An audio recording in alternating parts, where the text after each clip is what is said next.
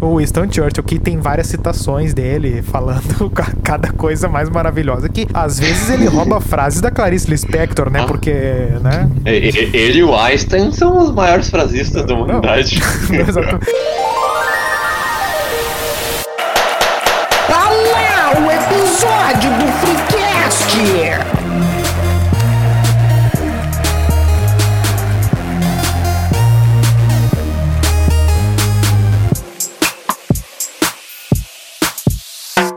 Terça-feira, terça-feira, terça-feira, sempre ao meio-dia, um episódio do Freecast no teu Spotify. Hoje o tema é a Segunda Guerra Mundial.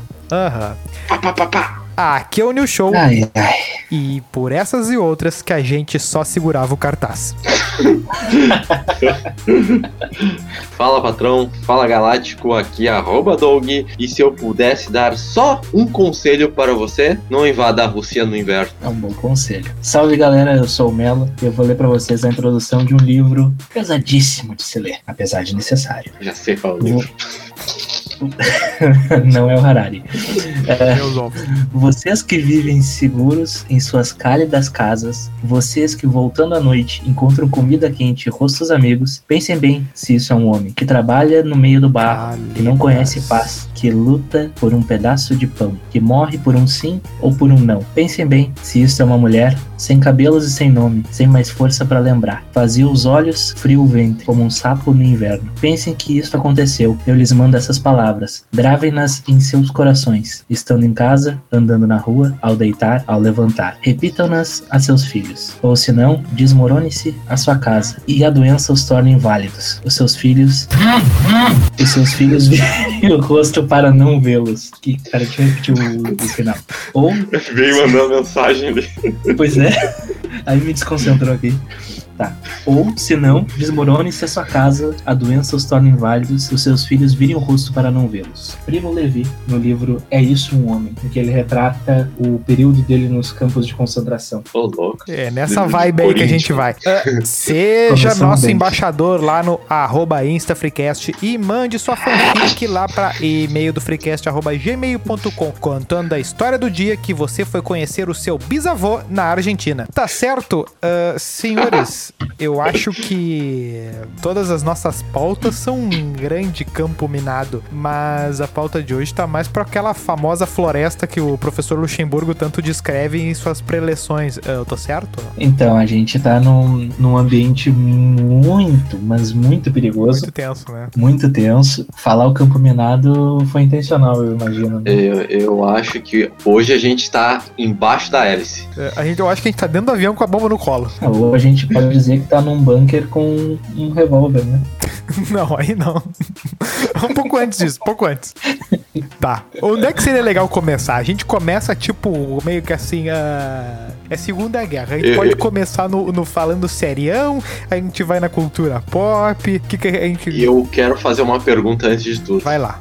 E já vou começar pesado. Seria Adolf Hitler a pessoa mais conhecida da história que se tem os registros? É uma boa pergunta. É uma baita questão. Tu sabe que tem aquela coisa da transmissão de rádio, né? Que, por exemplo, uh, te, uh, os rádios que a gente transmite, né? Televi é pela televisão, eu acho. Agora não sei qual é a informação. Mas, por exemplo, assim, o, o planeta tá emitindo uh, a programação. Ah, tá, da transmissão das, das Olimpíadas isso, de Berlim. É, é, isso aí, fechou. Era isso aí que eu queria entender, fechar. Uhum, sim. Meio que a humanidade.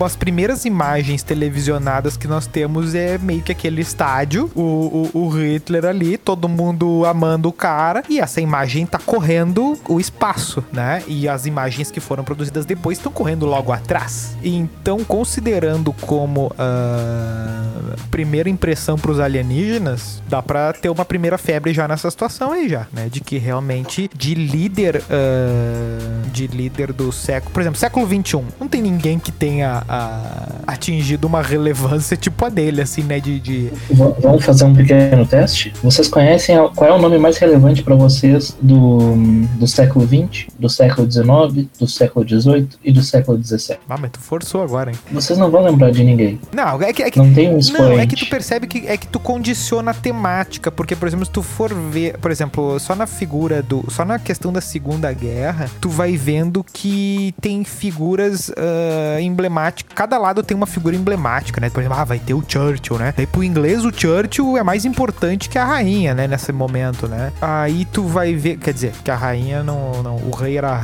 era o rei, na verdade, nesse momento, né? Ah, e daí tu vai ver nos Estados Unidos, tá? Tinha, tinha, tinha o presidente, na, na Rússia tinha o Stalin, é um cara importante, o Mussolini, eu, vou- eu- eu tenho certeza que o italiano já diria uma coisa, que, é uma figura que aparece muito mais. Ah, Só que daí, por exemplo, tu pensa em século XIX, tu tem a Rainha Vitória, tu tem essas figuras que ocuparam, né, o, o, o século inteiro. Mas aquelas, mas elas ocuparam o, o nosso, digamos que esse pessoal do Bom Triplex na nossa mente, porque ela por suas conquistas ou porque foi o que a gente aprendeu na, na escola, foi a, a história que nos foi passada. Eu acho que é muito por uma exploração de, de cultura pop mesmo que, que fica. Porque se tu for parar pra ver. E outra coisa, né? é, de ser o maior evento, o último maior evento da nossa história, assim, se tu for parar pra ver. é, porque a Guerra Fria meio que. A Guerra Fria não é, digamos que não era só a Guerra, Ah, mas- Guerra Fria, né? E a ida do Homem à Lua não é maior? Não. É que a ida do, a ida do Homem à Lua acaba sendo um É- é um capítulo. É um, capítulo da é, Guerra é- Fria. é um grande evento, é um, é um ponto importantíssimo e tudo mais, apesar de não ter existido. Mas ah, O que que não existiu? o Homem na Lua, né? Tudo feito. Ah, tu vai Ah, tá. botar conspiracionismo aqui. É, não, eu tô brincando. Todo mundo sabe que isso não aconteceu. Bah. Enfim, Derrubei ele. mas assim, ó, a guerra em si, né? A, a Segunda Guerra ela é maior do que a Primeira, em, em número, em tudo, né? E eu acho que o evento, o, o maior evento pós Segunda Guerra, de fato, assim, acaba sendo o Covid, né? Ah, não, mas é muito difícil falar do, t- estando no evento. É, Ah, é, é, É, não, é que assim, ó, eu digo. É que nem o cara lá em 2013. Ai, o gigante acordou. Nossa. Tipo, vai olhar pra trás agora. pff, piada, né? Dá pra dizer que o, o gigante acordou é o professor de artes reprovando o pequeno Adolfo? Não, mas não, eu acho que tem, eu acho que tem um argumento melhor que corrobora essa questão de colocar ele como pessoa, como CPF, né? Ah, talvez central do, dos tempos, pelo menos dos tempos modernos, né? Porque se tu for parar pra analisar, bom, tu tem o Napoleão ali, tu tem, a, eu falei da Rainha Vitória e tal, um pouquinho depois do Napoleão, daí tu tem ali o, o, o Hitler, ele vai estar, eu acho, numa questão de que ele foi uma espécie de ah, símbolo do último consenso ah, do, do, do nosso mundo que a gente vive hoje. Meio que dizer assim, ó, tá, todo mundo concorda que esse cara é, é, é ruim e ninguém tem a cara de dizer, ah, eu acho mais ou menos. Não, todo mundo fala que é ruim. né? Eu acho que é meio que isso. Às vezes eu falo assim que quando a gente era mais novo, era feio falar ah, de nazismo e ditadura militar. Hoje só é feio falar de nazismo. Tu, vê que mudou, teve uma mudança de, de opinião pública a respeito do evento ditadura militar no Brasil, né? Tu, ah, antes era feio, full feio, né? O cara que vai na televisão defender ditadura militar, Deixa ele era excluído. Eu te perguntar uma coisa. Vocês acham que esses políticos mais influentes, eu posso Ah. citar nominalmente tanto o, o atual presidente do Brasil como o antigo presidente do Brasil, Ai, o Lula Bolsonaro, eh, os Companheiro. dois se equivalem ao. Muita, muito cuidado ao ouvir. Muito falar. cuidado ao ouvir, mas eu vou falar. Não, é que eu acredito que eles se equivalem ao, ao Hitler Puta merda. na questão na questão da oratória e o poder de convencimento de Ah, massa. não, mas isso é qualquer líder. Pode pegar o Fidel também. Exatamente, Ah, pode- não, não, exatamente. pode pegar- não. Por isso que eu coloquei os dois polos, entendeu? Pra mostrar que não é por questão política em si, mas que são os líderes que conseguiram ah, chegar em algum lugar por causa desse poder de oratória e convencimento. E o próprio, no caso do, no caso do Bolsonaro, tem muitas práticas muito similares na questão da propaganda, né? Que eu digo. Ah, mas só uma coisa, a oratória do Bolsonaro não é. Não é, Não, não é. exato. Não, o não, é, for- é forçar, é da- forçar, é forçar, é da forçar. propaganda, entendeu? Digamos assim, que tem por trás. Tem muito mais coisa é, por trás que a, a- a- aí que tá. É que é muito complicado tu reduzir a pessoa física ali, né? Porque não é só isso, né? Porque pensa, pensa por exemplo, né? vamos agora vamos, vamos pro pé no chão, né? Como é que começa esse evento, né? Ele vai de 1939 a 1945, né? Qual foi o gatilho? Qual foi o gatilho? Vai lá. Ah, o- tu tem um cenário montado, né? Pré esse, esse início da guerra, né? Tu vai ter uma Primeira Guerra Mundial, né? Que basicamente é a. A, a gue- a guerra que vai pôr fim a todas as A guerra guerras. que vai fim toda, por fim todas as guerras e meio que vai setar o cenário do início da outra, meio que. Porque são. Percebe que ah, tu tem guerras de uns centenas de anos, e aí tu tem uma guerra que ah, começa e acaba em cinco anos, e aí tu tem 20 anos e tu já tem outra. Meio que é pra. Quem olha de fora é quase a mesma guerra, né? Os russos vêm só a Segunda Guerra, né? Tu tem um tratado, né? Que todo mundo fala o Tratado de Versalhes e tal, coloca a Alemanha como, ah, como culpada. Tu vai botar o país Não, numa é crise. No final da Primeira Guerra ainda nem era, tipo, é, é o, o que eu vejo assim como um grande marco, né, da, da Primeira Guerra. Inclusive, Marco era moeda é a alemã. divisão, muito, muito bem contado. a, a divisão, né, do, do- dos países em si, porque ainda existia, tipo, impérios ali, entre aspas. Sim, na assim. primeira ali, Era o depois. Império, depois isso, foi- era o Império Russo, Império Austro-Húngaro, umas coisas assim, que Ah, é meio. no, no- no colégio eu ouvi, eu ouvi esse troço Império Austro-Húngaro. A Prússia. Perguntar que porra é essa? É, pois é, não, exatamente. E aí o que que tu vai ter? Se tu vê o, o, o que que era o mapa da Alemanha unificada ali, dos, do, do... Puta merda. do, Império Alemão? não, ia falar do falar? Richthofen. Não, do, do, do segundo Reich lá, o... Barão. Barão Vermelho, tá falando? Não, não, do, do... Não. Puta merda, vai vir, vai vir, vai vir. Como é que... O Bismarck... Tá, o Bismarck lá que vai fazer a- Ah, a- basicamente a, a- unificação do, da, da Alemanha ali e tal, ah, ainda sob o Império Alemão e vai, e vai ah, criar esse, esse império que vai para a Primeira Guerra. A Alemanha, no caso a, a Prússia, que, que junta tudo e forma a Alemanha, a Alemanha vai até depois da Ucrânia lá, vai depois lá, vai quase no pé da Rússia, né? Todo, todo esse território que, que são todos esses países que tem ali, a Lituânia, aquilo, aquilo era tudo ali, Império Alemão. E na medida que, por exemplo, ele dá toda a volta no. aquela beira da Polônia ali, vai tudo pra dentro ali, entendeu? Então, assim, aquilo ali unifica, perde-se essa questão do império. O que, que, que, significa ser um império? Significa que tu tem terra do outro lado do planeta. Ah, tu perde tudo isso também, que, que é dinheiro. Tu entrega pros outros países, tu entrega pra Inglaterra da vida. Fora que tu tem um monte de gente que se identifica como alemão espalhado pelo mundo, né? Tu tem gente que ah, foi anexado pelo, pela, pela Rússia, por exemplo, tu tem a, a Kaliningrado. Se tu vai olhar no mapa Kaliningrado, tu vê assim, é Rússia, É, mas tá no meio dos dois É, é, países. é completamente nada a ver, né? É, é um país no meio do nada. Era, e era assim que acabou, claro, bem depois, a Alemanha Oriental, que era um país nada a ver da, da União Soviética, que tava quilômetros da, da, da União Soviética, né?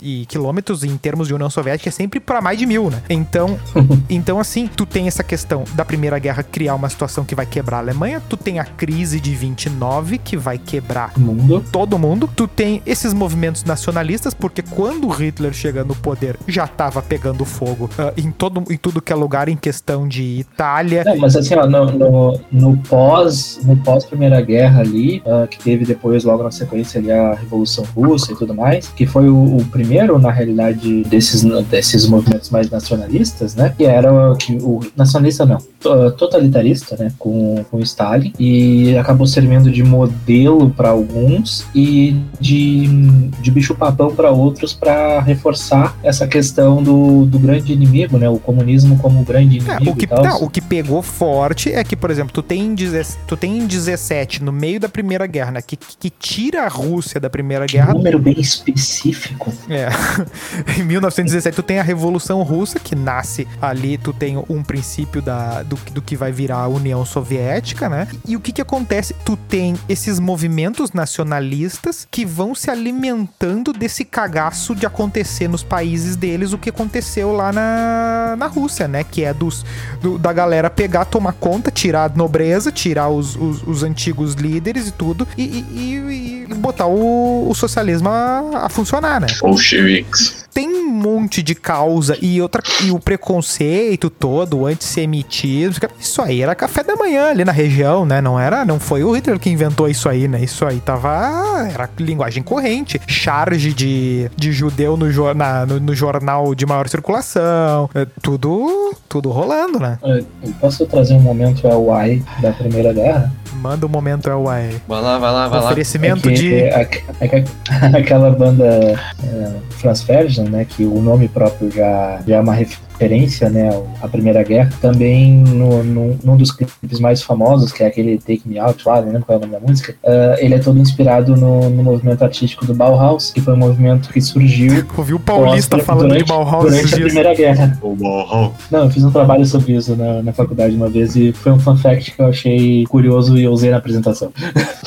Era só isso, por isso que era o momento Hawaii. Muito bom. Caraca, velho, que alt-tab, né? Eu também agora quero fazer um momento LY aqui. Vamos aproveitar esse cliffhang. Vamos falar que Ah, o quadro tá à venda, né? Quem quiser patrocinar. É, quem quiser patrocinar tá aí aberto. Vamos lá, eu quero falar que, que Napoleão e Hitler foram os responsáveis por viciar o mundo em Nutella. Que específico isso. Por quê? Só. Napoleão ele tentou barrar o comércio britânico como uma maneira de vencer a guerra. O resultado disso foi o bloqueio continental que fez com que o preço do chocolate disparasse absurdamente. Ah, Dessa esses maneira- açúcares, né? Isso Napoleão. É, isso por enquanto Ah, Napoleão. beleza. Dessa maneira, os confeiteiros italianos da região de Turim começaram a adicionar avelãs picadas ao chocolate para que ele rendesse o máximo possível. Essa mistura ganhou o nome de gianduia, ou gianduia, sei lá. Um É. século depois, nosso amigo do bigodinho, o chocolate voltou a ser um produto muito caro e escasso na Europa, por conta do nosso amigo aí. Então, um confe- confeiteiro italiano chamado Pietro Ferrero recorreu mais uma vez às avelãs para, em 1946, criar a pasta Gianduia, que seria rebatizada de Nutella posteriormente. E um seguindo nessa e- mesma levada aleatória. Pera aí, calma aí, tem um fun, fact, fact, um fun fact muito bom aqui. Vendido em mais de 75 países, podemos dizer que a cada 2 segundos e meio, um pote de Nutella é vendido. Para ter uma noção de comparação, a cada 8 segundos nasce um bebê. Interessante. Mas ainda por causa dessa,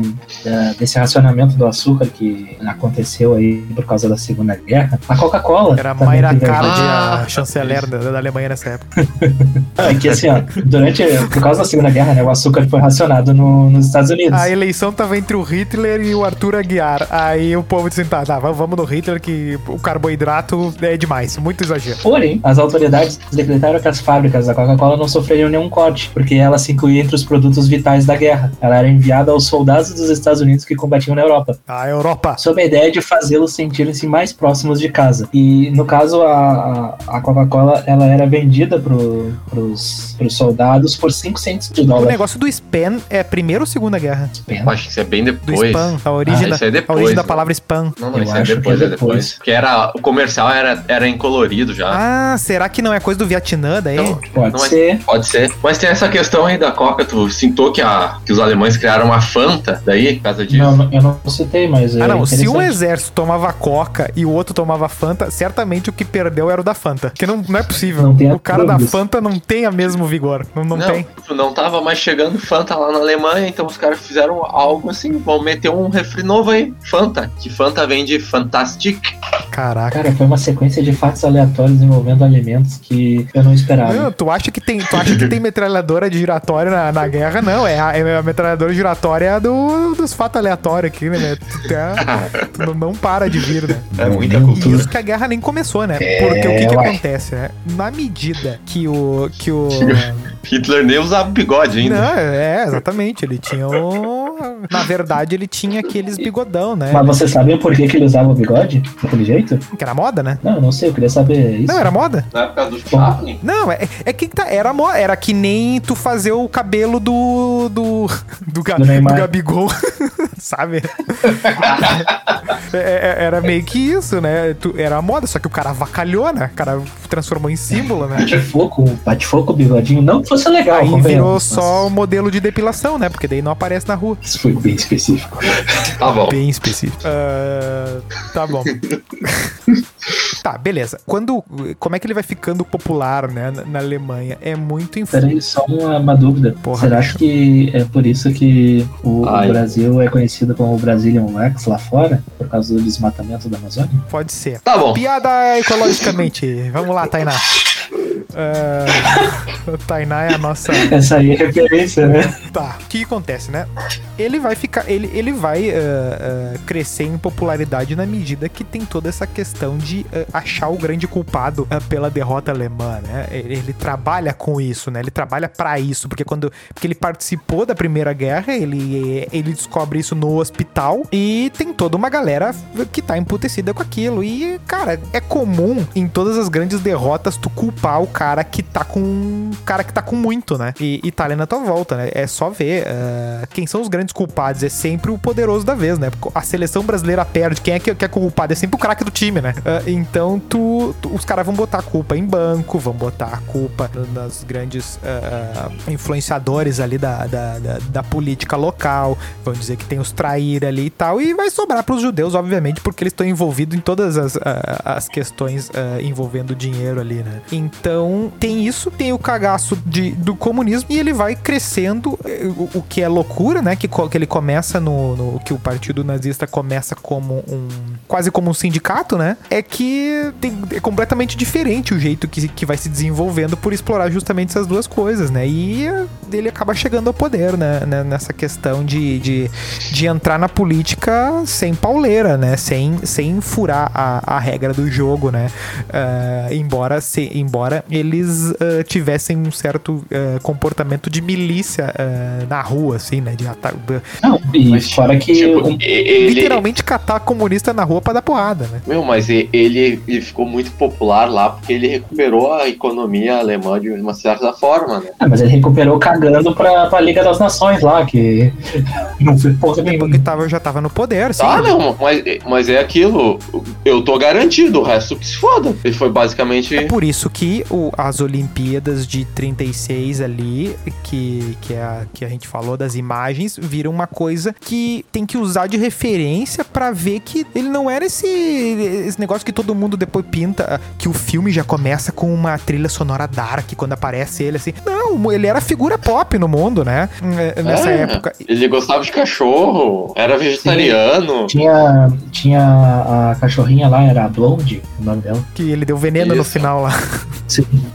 Não dá spoiler, mano. Ah, puta, dei spoiler da Segunda Guerra, caramba. Tá, Não, e e daí o que acontece, né? No outro dia a gente deu spoiler, spoiler lá da Bíblia. É, não, e, e aí o que acontece, né?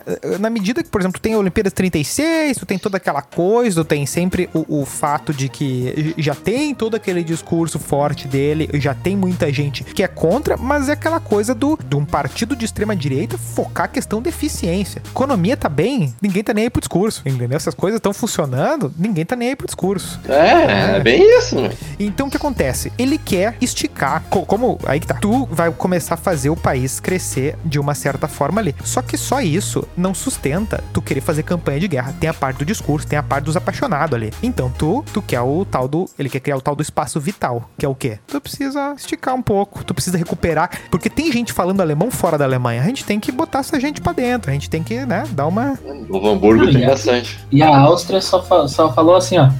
vem, É. vem que eu quero. Não, exatamente. A Áustria simplesmente entregou. Eles, ele- eles quiseram um pedacinho da, do que era a Tchecoslováquia, né? Que hoje é a nossa Tchequia. E aí que tá. E ele negociou isso com a Inglaterra e com a França. Dizem, tá, eu quero pegar a Tchequia ali. E aí o que acontece? A Inglaterra e a França deixaram numa pegada que a gente Não vê. era a Polônia isso aí? Era um pedaço da, do, do Eu acho que era a Não, Polônia, isso era. é, porque fica no norte ali do. que eh, vai pro leste É- é da que era no- França, talvez. O território da época era a Tchecoslováquia, era no norte, na, numa, tipo, quase perto de uma tríplice fronteira, fronteira ali entre a Alemanha, é, a Tchecoslováquia Tem um e nome, a... é uma, é uma batalha importante até isso aí. Pera aí que eu vou catar isso. tu Isso, não tem aqui, tá aqui no mapa. A, a Polônia, quando eles invadiram, não, não era pra invadir, tanto que foi aí que estourou a Não, guerra. não, isso aí foi bem depois. Da Polônia foi depois. Essa parte do, da Tchequia, da, da Tchecoslováquia, Sim, sim. Foi, foi uma parte que a Inglaterra e a França aceitaram. E ao mesmo tempo que ele faz. Inclusive, quem ajuda a fazer esse pacto é o Mussolini. Ele vai lá e faz o, o acordo com o Chamberlain, que, vem, que era o primeiro-ministro da, da Grã-Bretanha ali, né? Que é quem depois vai dar Peaky o. Blinder. Que é, que é quem vai dar o lugar depois pro, pro famoso. O, tchá, tchá. o Winston Churchill, que tem várias citações dele falando ca- cada coisa mais maravilhosa. Que às vezes ele rouba frases da Clarice Lispector, né? Porque, né? Ah. Ele e o Einstein são os maiores frasistas da Não. humanidade. Exato. Eu acho, que, eu acho que se botar todas as frases que atribuíram a eles, eles não têm tempo de vida pra falar tudo aquilo ali corrido, assim. E ao mesmo tempo que eles fazem esse pacto e ocupam esse território, eles também no ano seguinte, ali em 39, já no ano da guerra, eles já fazem um pacto com os comunistas, com, com, com o Stalin lá, né? De não, se agredir, de não se agredir. Só que eles fazem esse pacto em 23 de agosto de 1939 e no dia 1 de setembro, tipo uma semana depois, ele já já. E aí que ele entra na Polônia, né?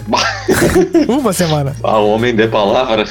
E é uma coisa que tu vê essa questão do, principalmente do, da Inglaterra e a França meio que deixarem ele se esticar. Porque uma das punições da Primeira Guerra era que tu não pode fazer exército, tu não podia ter armas tais, tu não É que nem hoje os Estados Unidos botam um monte de sanção pra desenvolvimento militar disso, daquilo em vários países, né? É a mesma pegada. Só que eles aqui têm uma postura quase com que o mundo hoje em dia tem com o Putin, né? O Putin estica o braço e vê o que que acontece. Não acontece nada. Por exemplo, a Crimeia. Foda-se, né? Já, já é da Rússia, já faz tempo, né? E ninguém, e ninguém tá nem aí. É, a cidade polonesa que teve essa batalha era Danzig, que era na, na Polônia. Que é o primeiro Que lugar. tinha uma que, que dupla. aconteceu, né? E o que aconteceu nessa batalha? Ah, eu não, é que ela ficava entre a, a França e. Pegando no contrapé. Não, é que eu vi a informação de relance e me saltou aos olhos o nome da cidade. Porque tem a ver com a origem do tal do corredor polonês lá.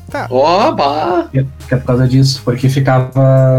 Ah, deixa eu ler certinho isso aqui. Não, É que como tem um. te- É que tá. É que também tinha território que era alemão depois da Polônia, né? Aí tu tem um espaço Ah, que tu. Tem a ver com isso dele quebrar as promessas aí. Ele quebrou a promessa de invadiu a Tchecoslováquia, e aí depois ah, ele foi lá e invadiu a Polônia. A Tchecoslováquia tava dentro do, do combinado. A furada foi a Polônia, né? É, que daí ele queria a devolução do porto dessa cidade. Sim, sim. Não, é que ele queria, o Hitler queria ah, o porto de Danzig e livre acesso na, na Prússia Oriental. Ele é conhecido como corredor polonês. Isso, É exatamente. isso. Não, que tem gente, por exemplo, o, o- tu vai ver, o, por exemplo, o Kant, né? Que tu, ah, um filósofo alemão, não sei o quê. A cidade onde é que ele, é, onde é que ele nasceu é lá do outro lado. É lá, hoje é, é meiaço da Rússia, né? É, Que era, que era a Prússia, que era um território que os alemães botavam como, como deles, assim, né? Então esse, esse- essa coisa do, do furar foi só pra, pra fazer o que já tava há muito planejado, né? E daí, de coisa importante, pra 40, é que forma o tal do eixo, né? Que são os três, ah, os três ah, participantes do, do, do, do lado dos malvados, né? Que é a É, Alemanha. o Japão que não tinha essa questão do. Não era tanta a questão do, do nacionalismo ali, do fascismo, os caras. Não, mas era- não, mas era era- japonês, né? Não, mas aí que tá. Era um negócio meio estranho. Não, mas é que a né, questão do. Japão é que também pegava um racismo forte, Japão? que eles se consideravam uma espécie de nós somos os asiáticos puros e a gente vai dominar Sim, sim, a China. Eles estavam. Isso, com a China. O território dele, daí pensando, ah, o, ilha- o Japão era uma ilhazinha. Beleza, a Inglaterra também era, né? E dominou o mundo. Ah, então, assim, eles estavam crescendo, se espalhando pela Ásia, pela Oceania. Estavam, ah, tipo, o território que eles estavam, pegava Indonésia, Nova Zelândia, Coreia, até a Sibéria tinha japonês. Então, tu, tu, tu, tu teve, nesses primeiros dois anos aí, até, até, até 41 ali, é, foi só vitória do eixo, assim, eles foram se esticando. E os alemães naquela da Blitzkrieg, né? Que é chegar com tudo, com tanque, a milhão. bah, Ali a pista. Porque a guerra antiga, a É, a Guerra Relâmpago, né? Era o nome. é, porque a guerra antiga, né, do, da primeira guerra era aquela coisa. A Blitz. A trincheira. Blitzkrieg foi no norte da África, não foi? Ou acontecia em outras partes Não, também? o primeiro lugar foi a Polônia, né? Mas depois eles É pegaram. o que acontece, o, o Hitler ele aprendeu com a Primeira Guerra. E na Primeira Guerra, com a, com a guerra das trincheiras, ficava tudo parado, não tinha como ficar E tu, avançando ficava, e tu ficava dias ali, né? E passando tempo, Exato. chance de dar merda, doença. E tu tinha. Recursos. E tu tem menos né? gente. E ele sabia que ele tinha menos gente do que os outros. Então ele tinha que ganhar na qualidade. A esperança dele até o fim era ganhar na qualidade. Tanto é que se tu vai comparar armamentos e técnicas, os nazistas tinham muito mais tecnologia do que os outros que estavam ali pau a pau. Sim, tanto que tem até aquela história da- das armas secretas lá que eles tinham. As Wunder. Wunderwa. Como é que é? Opa, já vamos entrar nessa seara aí já. Ah, pô, podemos? Tamo aí. A gente já tá em 40 já. Aí. Tem, tem uma arma secreta aqui, ó. Uma suposta arma secreta alemã, Meus ovos. conhecida como Die Glock, o sino em alemão. Essa arma secreta sempre atraiu a atenção das pessoas. De acordo com a lenda, tratava-se de uma espécie de aeronave com 2,7 metros de largura e 4,6 metros de altura, com um formato que lembrava muito um sino. Bom, se não mesmo. Na sua, um sinão, né? Na sua base havia dois cilindros em contrarrotação que eram preenchidos por uma substância com uma textura semelhante à do mercúrio, só que de cor violeta. Eu gosto, desse- eu gosto substância- desses micro detalhes, assim, Mercúrio. Só que violeta, assim, daí tu fica assim, ó. Hum, verdade. Essa substância era conhecida como Cherum 525 e vinha armazenada em grandes cilindros que eram cuidadosamente manipulados, pois se tratava de uma substância muito volátil. Quando o sino era ativado e os cilindros se moviam, se moviam, tudo num raio de até 200 metros se transformava, com cristais se formando nos tecidos vivos. O sangue se transformava em gel e as plantas iniciavam um processo rápido de decomposição, transformando-se numa massa cinzenta, cin- cinzenta disforme. O desenvolvimento desse sino ocorreu em instalações super secretas na mina abandonada de Venceslas, na Polônia. A função do sino é desconhecida, com muitos artigos sugerindo tratar-se de uma espécie de propulsão antigravitacional Caraca, Avançada. Que mão, hein, bicho? Como é óbvio, opa, não há qualquer documento oficial Olha aí, ele mesmo- só agora isso. ah, isso aí tava no final, né? Podia começar no. tese. ou, ou mesmo algum relato dado em primeira pessoa por algum cientista ou militar alemão sobre esse suposto sino. Era o Tudo zap que da há, época. ó, tudo que há é uma coisa que vocês gostam muito. É um livro Pula. Escrito no ano de 2000 pelo polonês Igor Witkowski. Uh. Witkowski disse ter obtido essas informações O após ler, o do ler o interrogatório de um oficial da SS de nome Jacob Sporenberg, Sporrenberg. Não é Jacob. Jacob. que foi, exec- ah, sei lá, Tá, meu, e aí? E aí? que foi, exe- que foi executado na Polônia, tarará, após ter sido julgado e condenado por seus crimes de guerra. É isso aí. É isso aí. É um É, sinal agora- gigante. Sim, que, que não tem praticamente. Que não tem uma aplicabilidade prática em lugar nenhum. Não, É pra avisar, é pra avisar a- todo mundo que vai ter missa. É isso que serve o sino. Eu tava lendo sobre a, a, essa arma secreta dos nazistas. Ainda tem uma imagem até que eu mandei pra vocês e vai estar na, na capa do episódio. Um Megazord. Ah, que é um, troço muito bizarro. Mas aí eu fui ler a notícia mais por causa dessa imagem, que é de uma- da abertura de uma série australiana chamada Danger Five, onde um grupo de heróis combate Adolf Hitler em uma paródia de seriados japoneses. Tá ligado os Tokusatsu que tinha? Sim, os... Lá, o Inspector, Ultraman. Essa pegada aí. Eu achei deveras Ah, interessante. bom, tinha o. Não verei. Bom, nos, Não nos. Estados Unidos, nessa mesma época, bombou uma cacetada de personagens eh, que lutavam contra o Hitler, né? O Capitão América, o mais, o mais famoso deles. É, a, né? cul- a cultura pop absorve, absorveu muito É, disso. e é o né, que da ajudou a Segunda Guerra. colar na cabeça das pessoas também a figura assim, tá, esse cara aqui todo mundo tá de acordo que ele é ruizão, né? Fechou, né? Ninguém vai discordar, pelo menos no ocidente, né? Vamos fechar essa questão aí, senão vai dar bolor, né? É, é meio que isso, né? Ajudou e a quantidade de, eu acho que é o evento histórico com a maior quantidade de filmes que tem, bem possivelmente, assim. Ah, mas facilmente. Eu acho dá que briga- listar, assim. Briga legal com eventos bíblicos, assim, mas de... É, é, Esses dá, dá pra menos. fazer umas stats aí, vamos. Não, mas- não fizeram filme da Bíblia ainda. Um completo, Fizeram. um completão. Completão não É, fizeram. pela, essa te- pela tua, Mas, pela- assim, por esse argumento aí do completão, não tem filme de Segunda Guerra completão. É verdade. Tem que pegar e juntar vários pra. Tu tem que começar pra- lá em pra- 1430. Ah, é tempo aí. Puta vida. Mas desses, desses filmes de guerra aí, quais são os favoritos de vocês? Bom, a gente tá no cronograma aqui, ó. Quando eles invadem, quando eles começam a ganhar ali em 1300 1939, 1940, é em 1940 que se passa o nosso querido Dunkirk, né? Ou Dunkerque, ou Dunkerque, ou sei lá o que. Que o que, que é- Qual é a pronúncia correta, professor? eu chamo de Dunkirk, Dunkirk. Ou Eu, Dunkirk. eu chamaria de Dunkirk. Dunkirk. Por- É, porque Dunkirk. é que o nome do lugar é, é em francês, né? Daí seria Dunkerque, alguma Dunkirk. Seria Dunkirk. Dunkerque, tipo Albuquerque, assim. Não, mas o que, o que é esse evento, né? É quando o- a Alemanha toma todo o norte da Europa, inclusive a França, né? Eles passam pelo que era a linha Imaginot, que era uma defesa infalível francesa que faliu em dois dias. E eles tomam o norte da França, justamente pra se virar pra, pra Grã-Bretanha. E a Itália pega um pouco mais do sul ali, porque a, a Espanha tá meio que se ferrando sozinho. A Itália que tá cuidando daquela parte da África ali e do sul da França. E o Japão tá meio que cuidando, tá tomando conta lá, tá, tá se espalhando. Então o que acontece? A Manchúria. Nessa hora aí, tem 300 mil soldados aliados no litoral da França ali, preso ah, de frente pra um monte de tanque alemão. E eles vão morrer tudo. né? Eles estão ali pra morrer, eles vão morrer. E o filme conta a história do, dos ingleses vindo com um navio de pesca, com bote salva-vida, com ah, resto de gelo do Titanic, pra atravessar o canal, o canal da Mancha, né? Que é a divisão de água que tem entre a França e a Grã-Bretanha, pra tirar essa galera de lá e trazer de volta, pra um num outro momento essa galera conseguir re- recuperar forças e, e combater de novo. Mas eram 300 mil malandros que estavam ali pra morrer, né? É, pô, é pouca gente se parar pra pensar no, no número de vítimas totais da, da guerra, né, também. Pouca gente.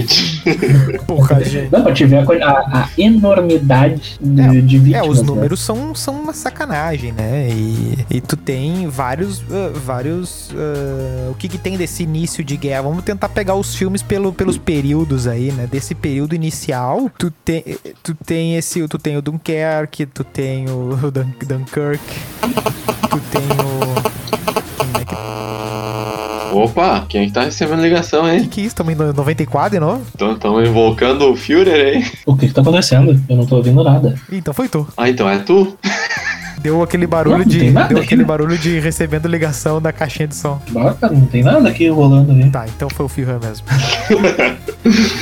Não, e aí é, é justamente a partir desse, desses eventos aí de, de, de vitória do eixo, né? de- de que vai ali 41, ali mais ou menos. 41, 42, sei lá. ah, que, que estão se espalhando que começa. Tem essa, tem essa fugida aí do, pra, pra Inglaterra da galera. Tu tem essa invasão da Polônia que começam a se criar o- os guetos, que é um momento pré os campos de, concerta, de concentração e extermínio, né? De 41, 42, né? Que, que é o que começa Tem, tem, tem filme também sobre os campos de concentração, os montes, né? O próprio menino do pijama listrado lá. É, tem uma. é, nesse ponto aí, né? Tem muito. Aquele O A Vida é Bela também é de. Não. É, é. Ah, que baita filme, meu. É, é, É, é. né? É, é, é ele É. fica meio perdido em que época que é cada um, assim, mas eu vejo que tem uma A certa. lista de Schindler também, né? Isso. Esse eu não vi, era preto e branco. Não, a grande questão é que tem uma parte do cinema também que gosta de explorar essa parte mais do, do, do sofrimento, assim, que é muito fácil tu fazer um, um, um filme emocionante explorando esses momentos, assim, né? Tá, mas tu não vai falar do resgate do soldado Ryan mesmo. É, o Resgate do Soldado. Não, é que a gente tá indo por período, bichão. Ah, o bom. Resgate do Soldado Ryan é finaleira. É, a gente vamos tentar periodizar, por isso que é, é Aqui. difícil a missão. É difícil, tem muita coisa. Aquele Até o Último Homem é, é da Segunda Guerra, né? Não, não, é do primeiro. Aquele com, primeira? com Miranha. Com Miranha? O Miranha, É é da guerra. Da primeira guerra. Tem certeza? Pode, é, pode ser. é. Eu, é que eu lembro Guerra. das pistolas, era a pistola da Segunda. Guerra. Até É da segunda, é da segunda, é da segunda. último- É da Aqui, segunda? Batalha de Okinawa. Batalha de Okinawa.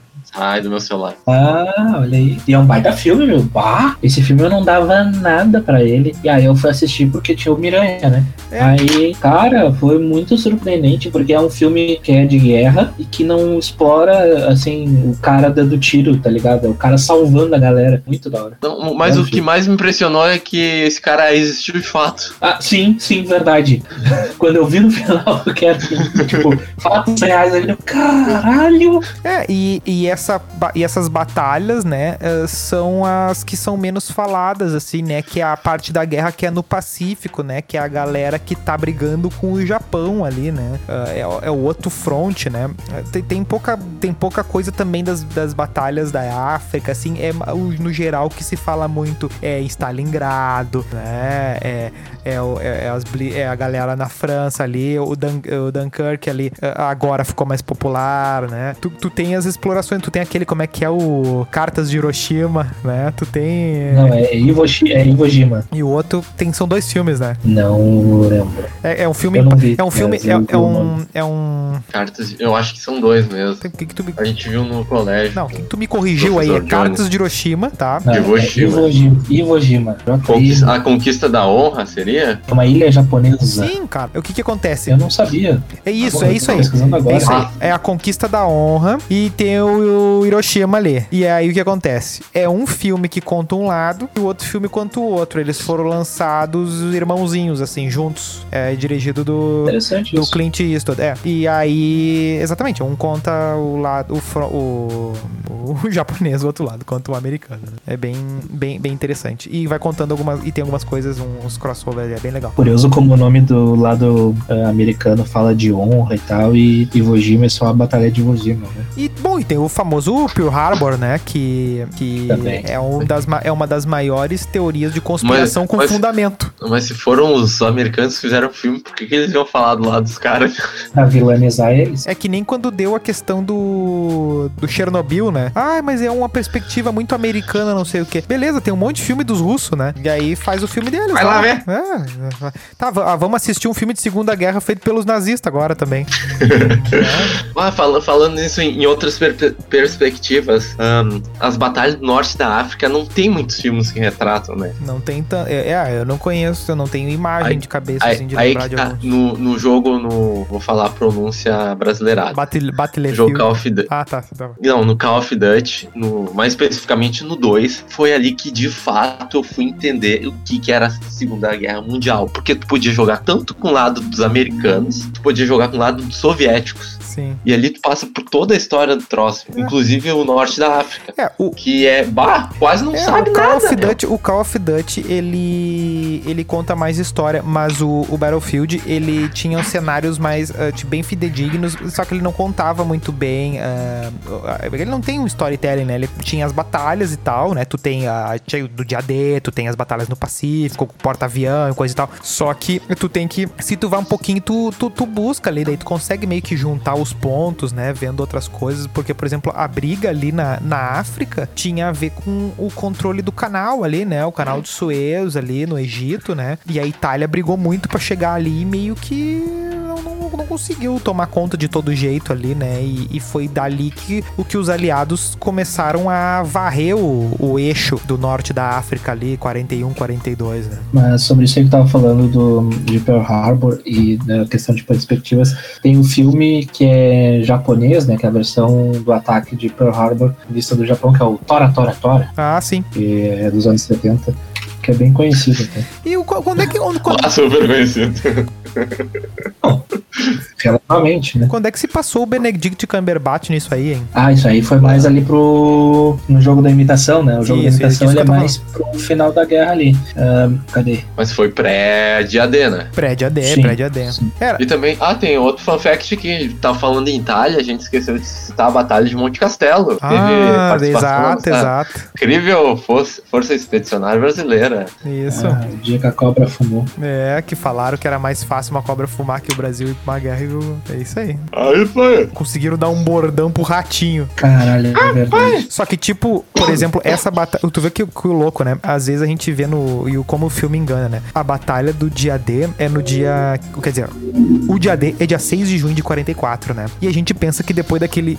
Quer dizer, passa-se essa imagem, né? De que depois daquele dia meio que ganharam, né? É, e não, foi assim, né? Teve mais um ano quase de, Não, porque o que que acontece? de função. Não, mas só, percebe só a perspectiva, né? Eles chegaram, desembarcaram chegaram na praia nesse 6 de junho, só que eles só foram conquistar Paris que é ali na esquina, 25 de agosto. Ou seja, foram mais de mês empurrando a galera para dentro e vamos lá, e pauleira e pauleira. E, essa e a Força Expedicionária Brasileira, ela chega em novembro de 44. Ou seja, tá tendo essa pauleira e o Brasil só vai chegar ali na um, meses depois, né? Ah, no, no fim da festa, Não, né? exatamente. Na, na hora que o pau tava cantando, porque também tinha coisa do Brasil não tá pronto, treinaram por treinaram por três meses, né? Ah, pra, pra lutar, ficaram até fevereiro lá, né? E daí o que acontece? Eles ajudaram meio que ah, acabando com o fronte italiano ali, né? Meio que ajudaram a- a- na parte ali de porque a rendição nessa parte da guerra que o Brasil. Aí que tá, né? Isso que é o brabo. Não vamos falar mal do nosso país, né? Mas assim, quando o Brasil veio, a Itália já tinha. Vamos sim, cara. Quando o Brasil entrou, a Itália já tinha se A Itália já era tetra. a não, a Itália já Ah, tinha. não, errei a A. Itália já tinha se rendido já, né? Ela se rendeu em setembro de 43. Tu vê, né? O, Bra- o Brasil bate na Itália desde a Segunda Guerra. É, mas tu sabe que falta um europeu eliminar o Brasil ainda depois do Penta, né? Que é a Itália. Esse europeu tá esperando a vez dele, né? Ah, então o que acontece? O Brasil, quando chega, já não tem mais Itália. A, a, a Europa já tá tomada de, de, de britânico, de francês, de gente. Porque meio que ah, o dia D conseguiu se concretizar porque tinha muita gente nos territórios dominados pelos, pelos nazistas que tava fazendo serviço contra, né? Porque, querendo ou não, os nazistas ocuparam um território inacreditavelmente gigante. Quando se tem a Batalha de Stalingrado ali, que começa em 42, que é o que dizem que foi o que virou a guerra pro Hitler começar a perder, cara que diz É esse aí que é abordado no, no Bastardos Inglórios? Ou não? não, Bastardos Inglórios é mais no. Ah, é que o Bastardos Inglórios é um fanficão, né? O reino foi um ficção, né? Eu não, eu não, eu vi, o- eu nunca vi o filme inteiro, eu acho, do início ao fim, assim, isso aí. Ah, mas acho que- que eu cara de ver por É que ele pedaços, pega, assim, é que pega ele uma parte ali e vai meio que ah, uma pa- é, ela pega uma parte inicial ali, é, para É, é que é primavera. sempre de- da hora tu ver um filme ou uma série que estão batendo em nazista, é divertido. é, Ah, mas é um filme tri, daí tu não viu, é incrível, né? É um filme legal Ah, tu bom. ver. Não. E tu viu a, a- a- o resgate do soldado Ryan? Não.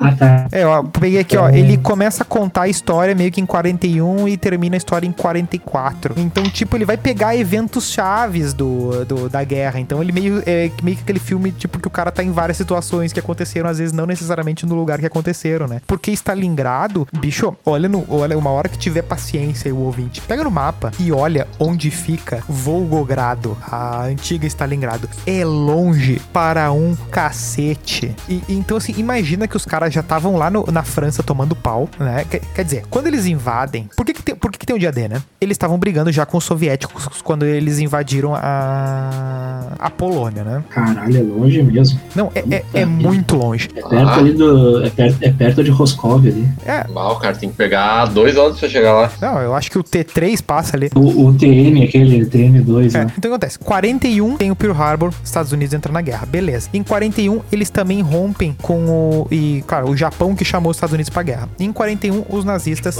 ah, entram na, na tal da Operação Barbarossa, né? Porque o que acontece? Ah, eles tomaram conta de toda a Europa. Eles ganharam a Europa. Só faltava a Inglaterra. E estavam tocando bomba lá e tal, aquelas coisas tudo. Em 41. E eles pensam assim, bom, vamos dar pau no, nos comunistas agora. E aí eles abrem esse fronte, Operação Barbarossa e tal, e vão indo, e vão indo, e vão indo. Então tu vai ter uma batalha de Leningrado, que é em São Petersburgo, é longe pra Boné também, e depois tem a batalha de Stalingrado. E aí onde é que morre mais de 2 milhões de malandro? O cerco da cidade, né? Que, que é onde é que vai dizer que, que foi o Hitler que perdeu a guerra, que foi burrice e coisa e tal. Só que, cara, vendo depois, né? Aí é uma barbada, né? Depois que, depois que o Felipe Melo pisou no holandês, é barbada.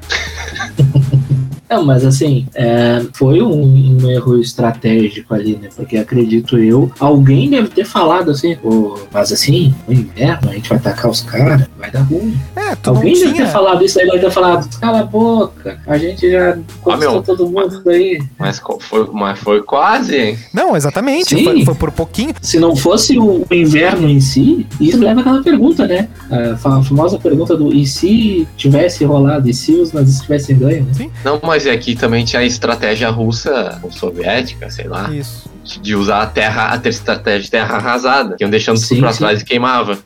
Enfim, Sim. vem trazendo o cara pra dentro, porque eles sabem que eles têm mil quilômetros pra trás pra andar, né? E aí tu vai trazendo os caras, eles não têm equipamento, tu tem cada vez aumenta a tua corrente de suprimentos, né? Cada vez tu, tu- o cara fica doente, é aquela coisa que, que que ele não queria no início? Ele não queria batalha lenta, só que ele acabou ganhando uma batalha lenta aí, né? E ficou meses no, no, no frio e, e em condições ah, completamente adversas, né? E nisso... É que ele encontrou o Celso, o Celso Roth russo lá, né? E aí, Não, exatamente, porque, o, porque o pessoal vê a Rússia, a Rússia, não sei o quê, mas for olhar no grosso, eles são pobres, né? É, O, o- eles não tinham. Seria fácil pra eles ganharem num terreno plano, né?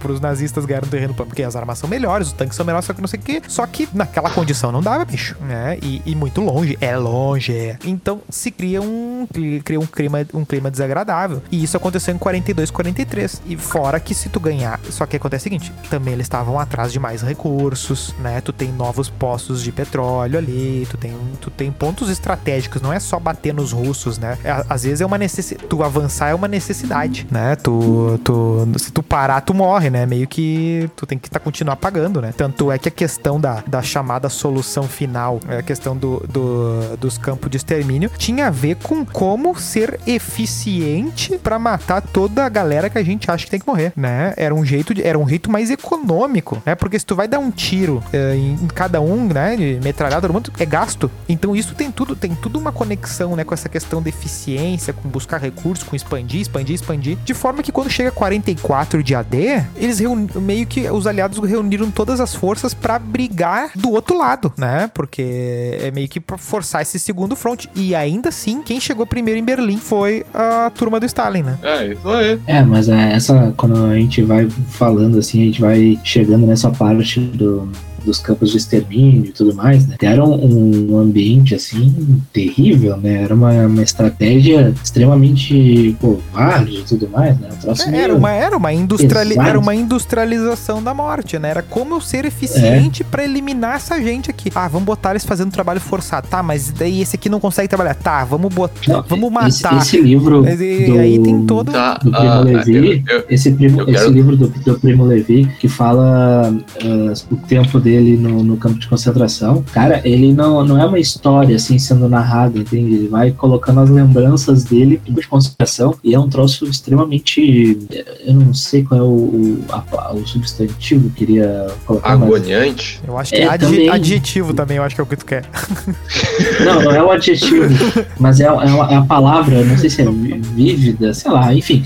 Mas é um, um- um- é um troço que ele vai eh, especificando, assim, como que era o tratamento dentro do campo, da, da questão da- das bolhas, desde o banho, desde a comida, o pensamento ali de noite. O melhor momento, entre aspas, era quando tu tava doente, mas não doente o suficiente pra morrer, pra ser descartado, entendeu? Que tu podia ter uns dois dias de folga ali, entendeu? Uns troços assim, era assim, tu, tu vai lendo e, e te aprofundando ali na, na, na, na experiência do cara e tu vai tentando pensar como era passar por aquilo, é um troço. É, não tem como, não tem como, ah, mesmo descrevendo, Triste. é, não, não, mesmo descrevendo não tem como, porque é uma, é uma, ah, é o ponto mais absoluto da desumanização em termos industriais, assim, né? Só que daí o que acontece, né? Tu tem essa conquista e quem vai descobrir, o, quem vai achar o bunker do Hitler, quem vai achar os primeiros campos, Nossa. é tudo os russos, é tudo a União Soviética, embora 600 mil só- soldados tenham descido lá na França no dia dele. né? Só antes de entrar no indo rumo final aí da, da guerra, queria falar uma coisa sobre os campos de concentração. A questão das experiências que foram feitas, Eu tanto tenho um médica relato. e coisa. Até que ponto é ético usar os resultados dessas experiências? Vocês, já, vocês estão no pensamento, ah, já que fizeram, vamos usar atualmente pra ver. Ah, mas tem algum caso concreto? Ah, tipo, vivisec... tipo, vivisecação, por exemplo. Iam abrir o cara lá vivo pra ver como é que funcionava as entranhas do cara. Ou botava pra correr no gelo, ou em câmara de baixa pressão, pra ver até onde o ser humano aguentava. É, se fazia esse tipo de coisa, mas aí que tá. É que a gente não teve um caso concreto. Por exemplo, digamos assim, ah, digamos que a aspirina foi descoberta num campo de concentração. Aí Tá, já é um debate. Não, mas teve, teve, tipo, como é que as doenças se comportavam no corpo. Iam lá e injetavam o cara com febre tifoide, por exemplo. Sim. É, não, E hoje. daí foi feito todo o relato de progressão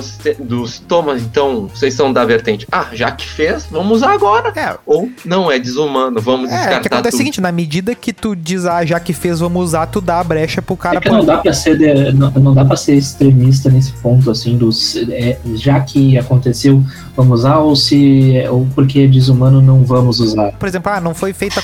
Tecnicamente, ninguém uh, clonou seres humanos. Mas a gente sabe que já, né? Só que aí, digamos que se descobriu uma determinada em coisa lá. um, um freecast sobre isso. É, sobre O Clone, novela de 2002. Ah, o Doutor Albieri. Doutor Albieri. Marconi Ferraz. Ah, não, essa é outra novela, né? É, é o. que é o Said. Tá, não, mas o que acontece? É a mesma coisa da galera que fala. A gente tem um debate muito mais contemporâneo que isso, que é a questão de testar coisas em animais. Tem determinados medicamentos, tem determinadas coisas que, se não é a testagem em bicho, não tem como a gente fazer. E aí? Peraí, tu tá defendendo os animais? Ih, você, eu errei meu personagem. né? É que, que a gente, que, que determinadas pesquisas uh, tu, tu, estão feitas uh, com, com a, no animal ali, tu assim, tá, e aí, né? Só que agora no ser humano se exclui diretamente. Tu vai chegar no ser humano apenas quando tu tem algum parâmetro, né?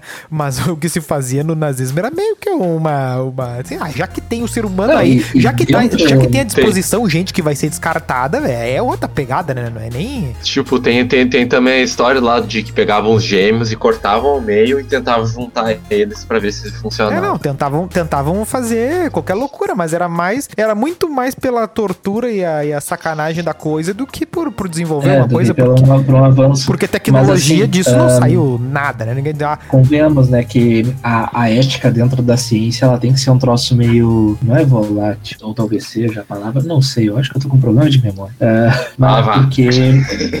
Temos o primeiro lobotomizado ela... aí, tá super bem. Não, é que assim, um, dentro da da, ciência, essa questão da, da ética acaba sendo muito. Eu vou voltar no volátil, porque não, não achei outro termo, porque para ter um avanço, em algum momento tu vai ter que ter o, a autorização para fazer uma coisa que, se tu for analisar na prática, é um troço. Não, tu vai ter né, que. Não, exatamente. Desumano de certa Sim, forma. Tu, tu, tem que saber qual é o limite. Por exemplo, ah, tá se testando agora transplante de órgão de bicho em ser humano. Transplante de cabeça queriam fazer, eu acho que era 2025 2025, talvez, 2024. É. Tinha um russo lá, bilionário, que queria fazer um transplante é, Não, é que isso acontece o seguinte, é, é, é, a coisa com a ética tu faz no passo de formiguinha. Então o que acontece? Tu vai fazer o transplante do coração do porquinho pro ser humano. Tu não vai pegar um cara de boa na rua e vai fazer. Não, tu pega um cara que tem um diagnóstico tal que tu vai dizer assim, tá, bicho, olha só, tu não tem esperança. Tu quer entrar nisso aqui? Assina, assina, assina, assina, assina, assina. E olha só, a gente não vai te garantir nada, mas pode ser uma chance, né? E aí, tu quer fazer? Cobaia! Né? É... E, e, e, deixa eu fazer uma pergunta que é sobre isso, que é um. Eu, talvez tu vai ter que cortar isso, mas vamos, vamos lá, vamos tentar. Uh, considerando isso que tu tá falando, né? Pensa no, no seguinte debate ético, digamos assim. Se um, uma empresa ou uma pessoa lá oferece, por exemplo, sei lá, meio milhão de, da moeda do país lá para um, a família de um morador de rua. Se for, se for dependendo alguém... do país, meio milhão não é nada tá, vamos lá. Vamos, ah, é uma quantia que o cara considere bastante, quantia, tá? É, uma quantia que fosse uh, resolver os problemas da família dele, tá? Do morador de rua lá que muitas vezes tem uma, uma história muito triste ou algo do gênero, que acabou tendo que ir parar na rua. Se o cara aceitasse os termos de uso ali e fosse o dinheiro diretamente para a família dele, vocês não acham que poderia ser, de certa forma, algo legal? Não digo legal juridicamente, mas algo bom, de certa forma? Ah, o grande contra-argumento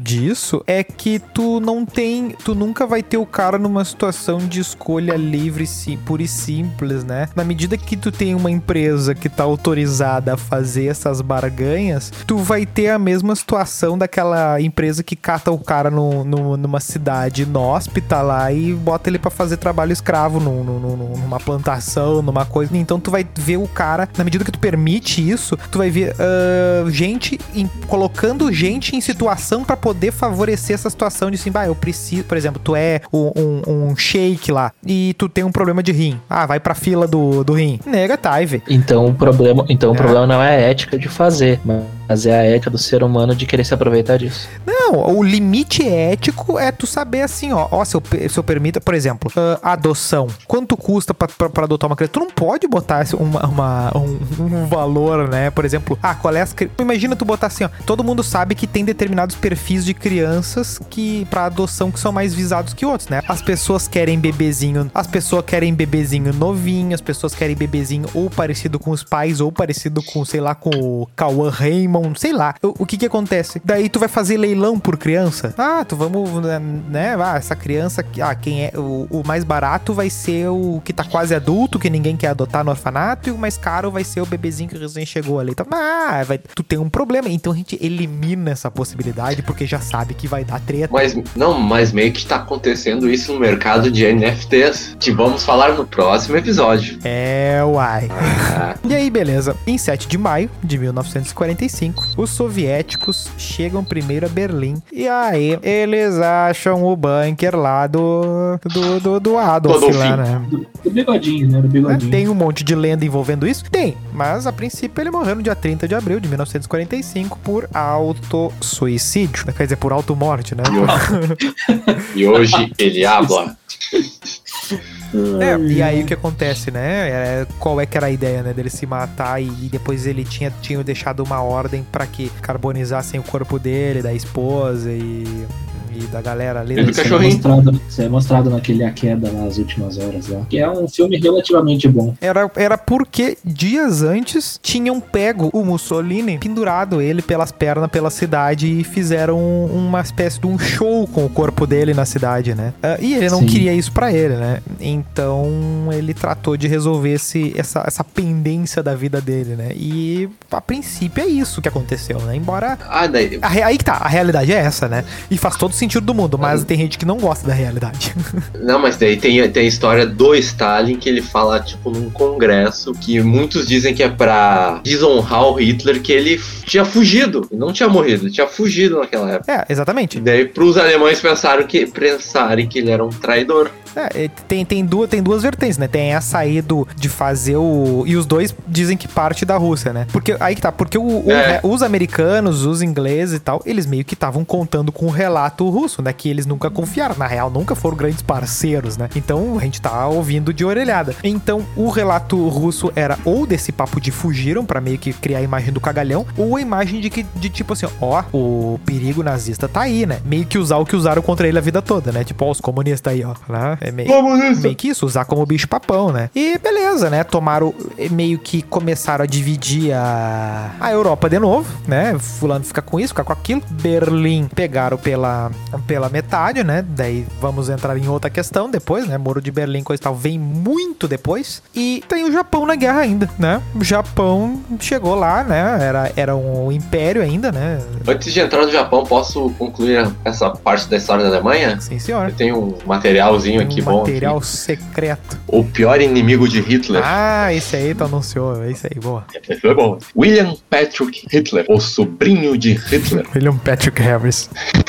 Nasceu em Liverpool no ano de 1911. A mãe, ah, um irlandesa.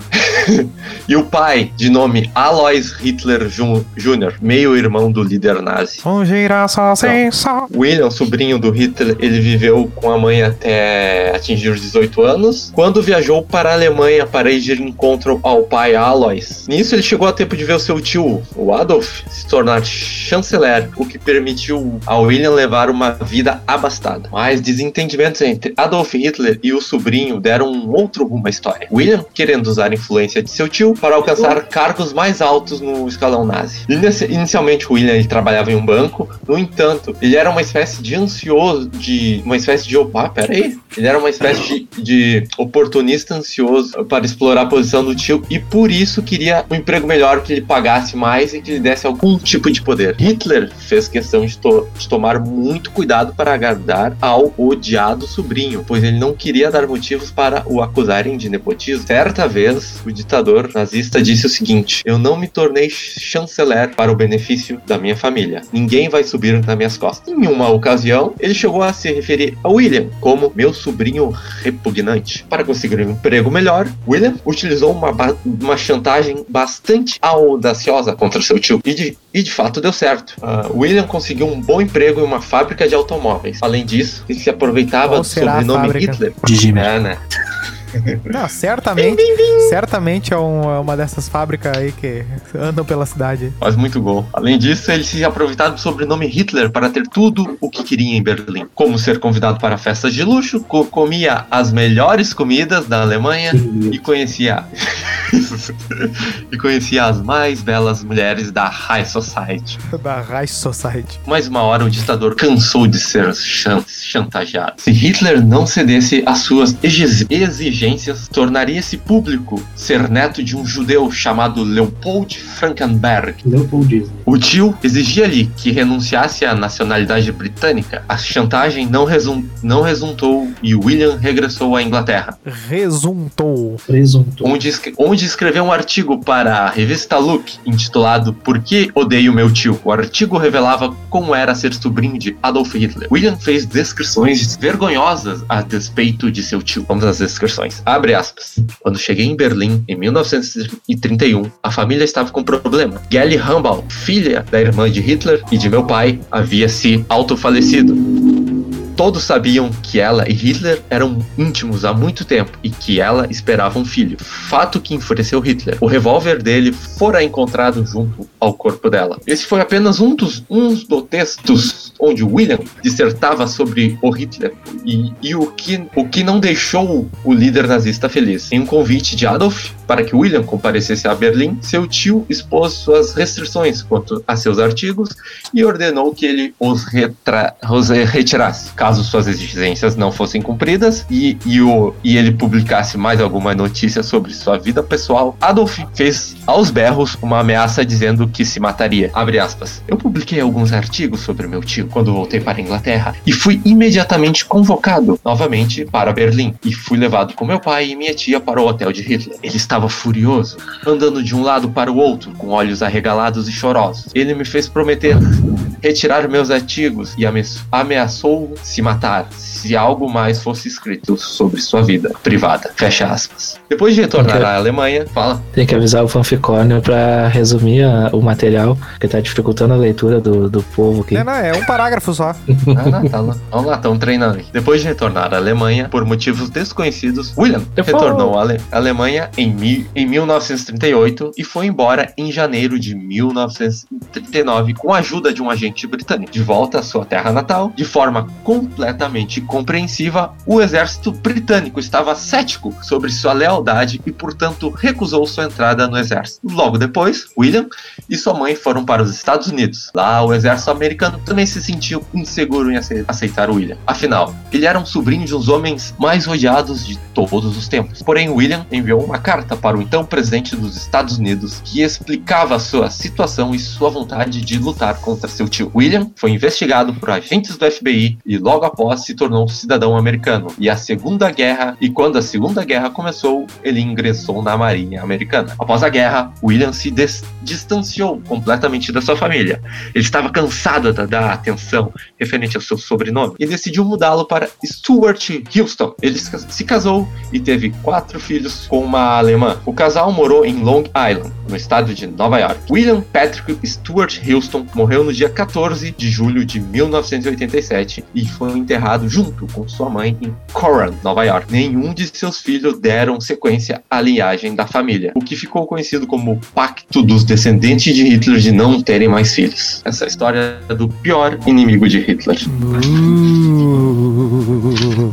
Então, a aproveitando antes do Nilson entrar no Japão, falar um fun fact sobre um ataque que seria em resposta a Pearl Harbor, que eu prefiro chamar de, de Projeto Batman, mas o nome é menos charmoso, que é o Projeto X-Ray, que foi uh, criado por um dentista, que era o Little Adams, no qual os Estados Unidos atacariam o Japão com morcegos. A ideia era realizar explosões nas cidades japonesas com bombas cheias de morcegos, que estariam carregando bombas relógio. Isso é um troço bizarro, porque realmente foi uma ideia real. Tá bom. Então tá, né? É uma, Brincadeira. é uma estratégia de merda, né? É, é. Brincadeira. Tá. E aí a guerra não acabou, né, galera? Ficou o Japão, ainda não. ficou o Japão ali, né? E, e, tipo, o que que, o que que fecha ali, né? É que eles iam perder a qualquer momento, só que eles não. Tipo, a, Alemanha se rende em maio de 45, a guerra só acaba lá em setembro de 45. O que, que fica acontecendo nesses, nesse tempo aí, né? É o Japão enchendo o saco, os Estados Unidos indo pra dentro, né? É, e isso discutindo Até que cansou de brincar, né? É, até que de várias batalhas nas ilhas ali, né, e tal. E aí já tinha durante a guerra, ainda quando os alemães estavam causando risco ainda de, de, de vencer, a questão do, da, da corrida nuclear, né, da corrida para desenvolver, que tinha tinha todo esse, esse papo de desenvolver tecnologia nova, porque a tecnologia vence a guerra, né, embora os números ainda importem, né. Ah, então tinha essa briga para desenvolver a bomba mais fodida, né, tinha a notícia chegou de que os alemães já estavam desenvolvendo e aí começou-se o projeto Manhattan, né? que foi um esforço de guerra para tentar desenvolver primeiro que os nazistas essa arma. E aí no dia 6 de agosto de 45, uma bomba de urânio num avião, meio que Qual o nome da bomba? é Fat Boy, não é? A primeira, Qual é o nome do avião? não sei o que gay. Enola Gay. Enola Isso aí. gay, isso aí. Eu não sei o que gay. Ele só ele lembrou dele, focou no gay, né? Joga em, joga em Hiroshima uma, um- uma bomba ali que ela nem ela não, não, não, não toca o chão, né? Ela é numa altura alta ainda, uns 800 metros, ela estoura e nessa primeira arrancada já, já mata metade da galera que matou já, né? Mata 70 mil nessa primeira explosão e estima-se até uns 166 mil podem ter morrido ah, nos momentos logo depois, né? Ah, tem gente até hoje ah, que sofre com as consequências do- da explosão, né? E três dias depois, no dia 9, uma bomba de plutônio, ou seja, tu viu que eles foram pra testar mesmo, né? Foi jogada em A de, Nagasaki. plutônio, a de plutônio foi a primeira realmente que explodiu, foi ela. Eles nem testaram a de plutônio. É, pra tu ver. E ela era mais. ah, tecnicamente, tu precisava de menos plutônio pra fazer mais estrago e tal. Morreu de 60 a 80 mil pessoas, mas o número de vítimas não é necessariamente o da a letalidade da bomba, porque a geografia de Nagasaki era diferente da, da de Hiroshima, né? E o que que acontece, né? Bom, morreu umas 250 mil pessoas, mais ou menos. Tem gente que ainda não atribui a rendição japonesa a isso, que aconteceu quase um mês depois, né? Mas, de certa forma, foi um bom argumento para os japoneses se renderem e ficarem tranquilos com, com a repercussão negativa dentro do país, né? Pra, porque se render sempre tem uma consequência né, interna. Mas a grande finalidade da bomba, né, que a gente percebe é que ela inaugura a próxima guerra, praticamente, né? Porque ela tem a ver com mostrar para os soviéticos que, que tava, tava montado ali, né? Que eles tinham, que eles podiam fazer. E além disso, que o Japão era um concorrente americano, né? O Japão ah, interessava os Estados Unidos quebrar o Japão. Não só, ai, ganhamos a guerra. Quebrar pra, pra poder, é só ver, né? Uma quantidade de fábrica, né?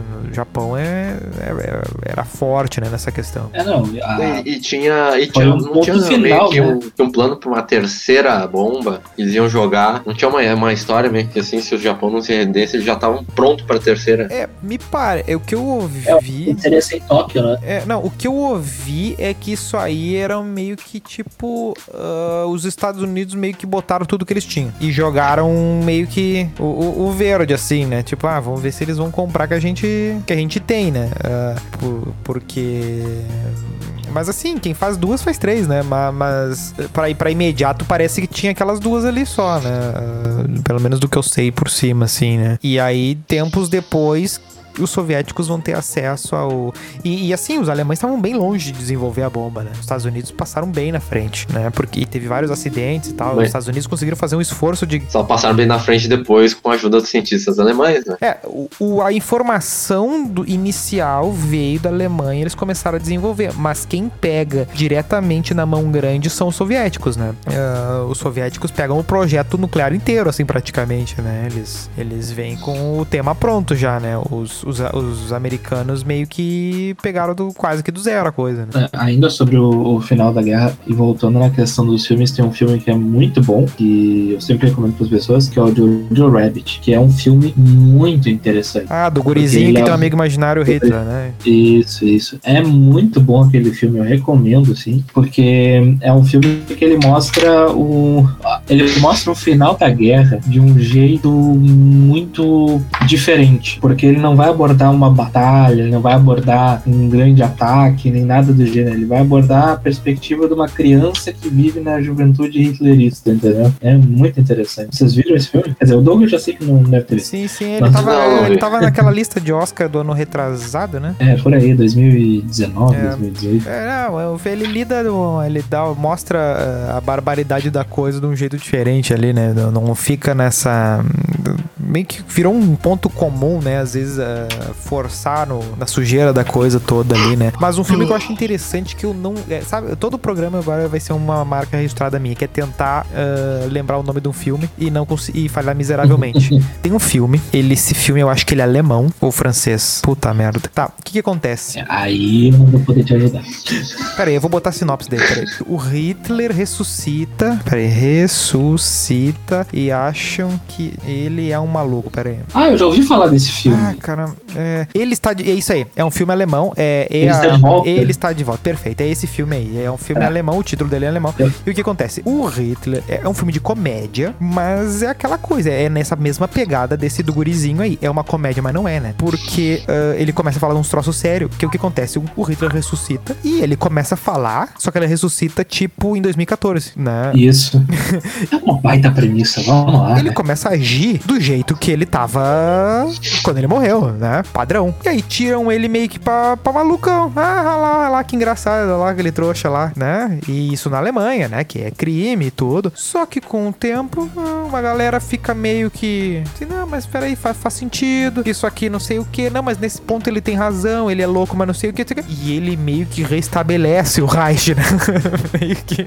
É meio que isso, assim, né? Tipo, ah, vocês estão brincando, vai, vai vem, sabe? Ah, não, não conheço, não. não mas parecia eu, eu lembro de ter, de ter lido reportagem na época que ele, que ele foi lançado, porque ele é relativamente recente, né? Ele é de 2000 e pouquinhos, 2014, 2015. É, ele passa no, no, presente. E eu lembro de ter visto e achado muito interessante a, a, premissa, mas eu acabei não vendo. Mas é um filme que eu, eu fiquei interessado. Ah, no fim eu rompi, eu rompi o quadro, eu, eu, consegui, eu consegui descobrir o nome do filme. Ah, que loucura. É, olha aí, ó.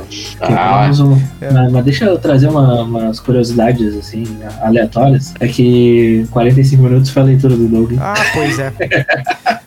ah, não, tem, tem, pediu pra trazer conteúdo, trouxe. Não, é que durante a Segunda Guerra, né, acabou sendo uh, inventada a caneta esferográfica, porque a, a, as tintas, tipo, nos aviões congelavam, né, e, não e por causa da... Os aviões, eles, os bombardeiros, eles não tinham a pressurização na cabine, então tudo congelava, inclusive a tinta das canetas, então eles precisaram bolar uma, uma estratégia pra, pra é, é, que a problema, é que a né? caneta era tipo uma pena moderna, né? Isso, e aí por causa da, de, dessa dificuldade acabou se inventando a caneta esferográfica, né? A questão dos, da invenção dos ou, aviões com Ou eles podiam escrever com lápis também, né? É, mas a caneta é mais E aí quebra a ponta, né? o que, que tu faz? Tem que levar um lápis e um apontador. É.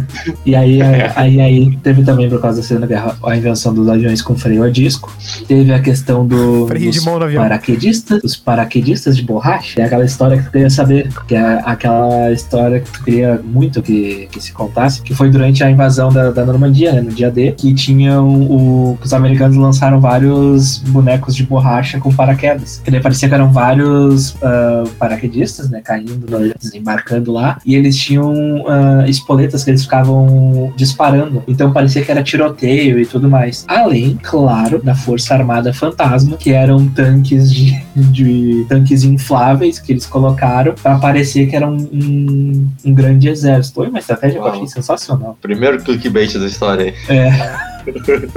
Cara, ali. Deixa eu só pular uns aqui que são chatinhos. Eu acho que nós vencemos a guerra e eu quero uma perguntinha. Eu quero. Cadê as conspirações que tu trouxe? Cadê? Cadê? Ah. Cadê os Foo Fighters? Calma, eu tenho, eu tenho um outro fun fact aqui, que durante a, a Segunda Guerra, ah, os Estados Unidos eles não falavam hambúrguer, era Liberty Stick. Ué?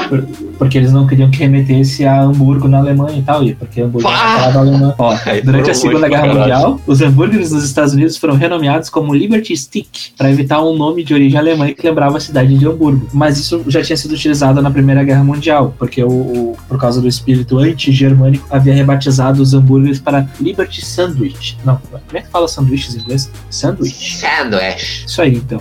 Perguntinha. Mas é, eu achei bem, bem curioso esse fato. Calma que eu tenho a minha última história aqui do meu material, que eu prometi que é a Lança do Destino. A Lança do Destino, a arma que feriu Jesus em posse de Hitler. Ah, você já ouviu falar sobre a Lança do Destino? Essa arma, também Não. conhecida como Lança Sagrada, é um dos artefatos mais misteriosos de todo o mundo. Segundo o Evangelho de João, no capítulo 19 da Bíblia, esse foi o instrumento usado pelo soldado romano para perfurar o abdômen de Jesus Cristo durante a crucificação. A partir deste relato bíblico, essa arma também esteve presente em diversas outras que possuem uma certa força ou poder místico. Supostamente, grandes nomes do passado, como Carlos Magno, Napoleão Bonaparte e Adolf Hitler, desejavam ter a posse dessa arma. Segundo a lenda, esse artefato daria o poder de conquistar o mundo. Por conta desse mito, Hitler, o perseguidor dos judeus e de muitas outras minorias, a desejava mais do que qualquer coisa. Será que ele foi capaz de colocar as mãos na lança do destino? Por onde andou a lança do destino? No livro A Lança Sagrada de Hitler, o pesquisador Pedro Silva aborda esse assunto tão enigmático. Diversas narra- narrativas míticas e fatos históricos são apresentados com o objetivo de entender como essa lança se tornou um item tão desejado. Desde o momento da, da crucificação de, de Jesus, no caso, essa lança foi representada como uma relíquia religiosa de valor inestimável e também considerada um grande símbolo do cristianismo, assim como o Santo Graal e a coroa de espinhos. Com o passar dos anos, uma lenda bastante curiosa passou a acompanhar a, a lança do destino. Quem tivesse posse desse objeto teria a capacidade de conquistar o mundo. Em posse dessa arma, o imperador Constantino de Roma chegou a afirmar que a lança o guiou durante as diversas batalhas do Império. Ah, o general franco Karl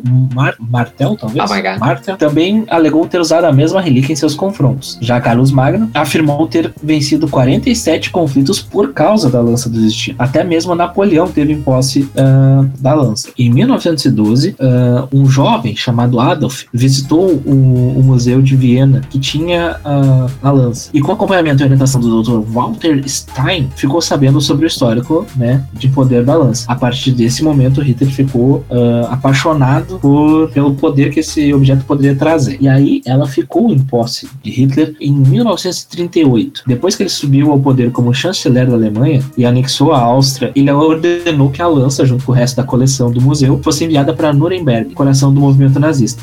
Esse transporte foi feito em outubro desse mesmo ano, em um trem blindado da SS. Ah, e a partir desse momento, ele, em posse da, da lança do destino, ele se sentia com muito poder, né? Então ele não começou a, ganhar territórios, cada vez mais, ganhar mais espaço e mu- muito mais vitórias. Porém, diz a lenda, que perto do, do final da guerra, a cidade de Nuremberg lá teria sido invadida lá por soviéticos ou americanos, alguma coisa assim, que teriam ah, supostamente destruído né, a lança do a lança, lança do destino. E com isso, ah, por causa disso, Hitler teria perdido a guerra. E ainda segundo essa lenda, há boatos de que os Estados Unidos secretamente roubou a lança, né, e deixa ela guardada, né, no, no Fort Knox, eu acho que é o cofre lá mais seguro lá. Tem um negócio assim. É isso aí, então. Perguntinha. Considerando que muito do que somos hoje é consequência de um efeito dominó da Segunda Guerra, com todas as tecnologias e os avanços, imagine você, com todo esse conhecimento, voando e ficando cara a cara com o pequeno Adolf, com seus 12 anos. Você evitaria a ascensão do nazismo sem saber o que iria acontecer ou deixaria a história seguir seu curso?